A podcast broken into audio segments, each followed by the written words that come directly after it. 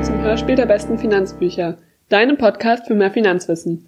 Mein Name ist Marielle und ich freue mich, dich heute zu einer neuen Folge Hörens Buch willkommen zu heißen.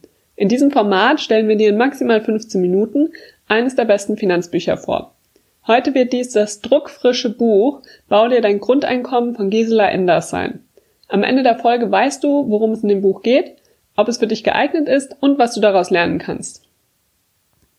Mit dem Buch Bau dir dein Grundeinkommen verwirklicht Gisela Enders ein Herzensprojekt. Sie hat bereits vor einigen Jahren ein Buch voller Interviews mit finanziell freien Menschen bzw. solchen, die auf dem Weg dorthin sind, veröffentlicht.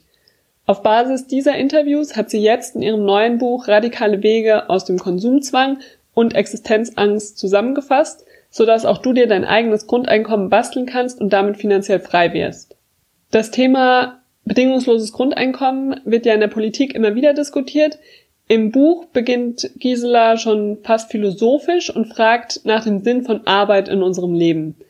Danach folgt selbstverständlich dann alles nötige theoretische Wissen hinter dem potenziellen bedingungslosen Grundeinkommen.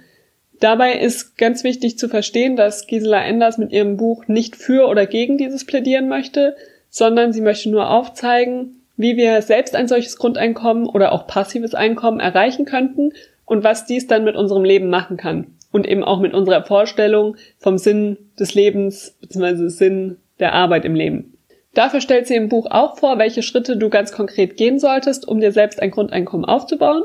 Dazu gehört es, einen Finanz- und Vermögensüberblick zu haben, ein Haushaltsbuch zu führen, deinen Arbeitsstundenlohn zu kennen und Budgetierung zu beherrschen.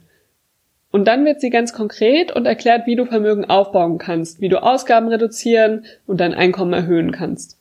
Das heißt, sie stellt auch wirklich konkrete Investitionsmöglichkeiten vor und erklärt, für welchen Fall was sinnvoll ist. Es ist aber kein Investitionsratgeber in dem Sinne, sondern es geht eben wirklich darum, was machen diese Investitionen mit dem Ziel, ein Grundeinkommen zu erwirtschaften. Neben all diesen harten Fakten hilft sie dir auch bei der Beantwortung der Frage nach der benötigten Höhe deines Grundeinkommens. Und zu diesem Thema möchte ich an dieser Stelle einen kurzen Abschnitt aus dem Buch Bau dir dein Grundeinkommen vorlesen, um dir einen Eindruck vom Schreibstil von Gisela Enders zu verschaffen. Ein eigenes Grundeinkommen aufbauen. Wenn man sich sein eigenes Grundeinkommen aufbauen will, stellt sich erst einmal die Frage, ab welcher Höhe dieses für einen das gewünschte Maß an Unabhängigkeit und Sicherheit liefert. Passen 1000 Euro oder reichen schon 700? In meinen Augen ist eine absolute Summe gar nicht so relevant. Es geht eher um einen Anteil an den eigenen Ausgaben. Einige Menschen sagen beispielsweise, dass sie sich ein ausreichendes Gefühl an Sicherheit einstellt, wenn die Miete und die Grundlebenshaltungskosten durch das Grundeinkommen gedeckt sind. Anderen reicht dagegen schon, wenn die Miete darüber abgedeckt ist. Wie aber nun ein eigenes Grundeinkommen, egal in welcher Höhe, schaffen? Das ist die spannende Frage, die viele Menschen unlösbar erscheint. Menschen, die es geschafft haben, haben dies über verschiedene Wege erreicht. Entweder indem sie ihr Geld investiert haben und nun von den Kapitaleinkünften leben, oder indem sie ein eigenes Unternehmen gegründet haben und jetzt von den Einkünften dieses Unternehmens leben. Oder indem sie Immobilien erworben haben und jetzt Mieteinkünfte die Grundsicherung finanziert. In diesem Zusammenhang ist das passive Einkommen in den letzten Jahren als Modebegriff sehr populär geworden. Dazu nur ein kleiner Gedankengang. Es gibt kaum ein passives Einkommen, welches nicht doch irgendwie mit Arbeit verbunden ist oder war. Wenn ich beispielsweise Bücher online verkaufe, dann ist es eben nicht nur die Arbeit, das Buch zu schreiben, sondern es braucht auch Zeit für regelmäßiges Marketing. Egal ob wir Kapital aufbauen oder eigene Aktivitäten passiv oder aktiv zu Geld machen, am Anfang braucht es immer Energie bzw. Arbeitseinsatz. Je nachdem, wie geschickt wir uns anstellen, später dann nur noch wenig. Ich glaube, dass wir unseren Weg zum eigenen Grundeinkommen von vielen Glaubenssätzen und Lebensvorstellungen befreien müssen und diese wahrscheinlich kraftvoller sind als die Entwicklung auf unserem Bankkonto. In den meisten Köpfen ist ein Leben ohne klassisches Erwerbsarbeit keine Option.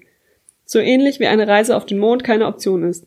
Wenn aber eine Reise auf den Mond keine Option ist, werde ich mich darauf auch nicht vorbereiten.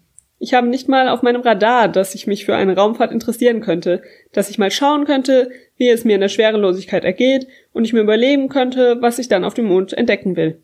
Wenn die Reise als solche keine Option ist, mache ich mir auch keine weiteren Gedanken zu den Möglichkeiten, die mir vielleicht eine Reise auf den Mond ermöglichen könnte. Entsprechend werde ich wahrscheinlich den Mond immer nur am Himmel sehen und fest daran glauben, dass er für mich unerreichbar ist.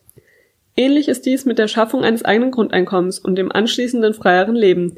Wenn dies keine Option ist, dann werde ich kein Geld sparen, zumindest nicht mit dem Grundgedanken, dass ich mir von dem ersparten Geld Zeit kaufen kann. Zeit, in der ich keiner Erwerbsarbeit mehr nachgehen muss, weil ich eben genug Geld habe. Vielleicht habe ich andere finanzielle Ziele. Dies könnten Konsumziele sein oder auch Investitionsziele.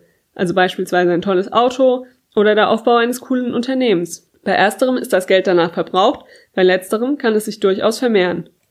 So, nach diesem kurzen Eindruck noch ein paar Hardfacts des Buches. Insgesamt warten auf dich fast 230 Seiten Input rund ums Grundeinkommen in einer typischen Buchschriftgröße. Das Ganze ist aufgeteilt in eine ganze Menge Kapitel. Insgesamt sind es 15 oder 16 Stück. Das macht das Lesen jedoch sehr angenehm. Denn der rote Faden, der geht super durch das Buch und es ist jederzeit klar, warum das eine Kapitel auf das andere folgt. Insgesamt ist Giselas Sprache sehr klar und auch sehr persönlich, das habt ihr in dem Abschnitt schon gehört. Am Ende des Buches hast du das Gefühl, dass du nicht nur Gisela besser kennst, sondern vor allem auch ihre ganzen Interviewpartner, von deren Gedanken sie eben immer wieder berichtet. Also die Interviews selbst sind nicht in dem Buch, aber eben verschiedene Gedanken, die sie aus den Interviews mitgenommen hat. Und das eine oder andere hat sie auch nochmal aktualisiert seit ihrem letzten Werk. All das führt dazu, dass das Buch insgesamt nicht nur sehr lehrreich ist, sondern vor allem auch unterhaltsam.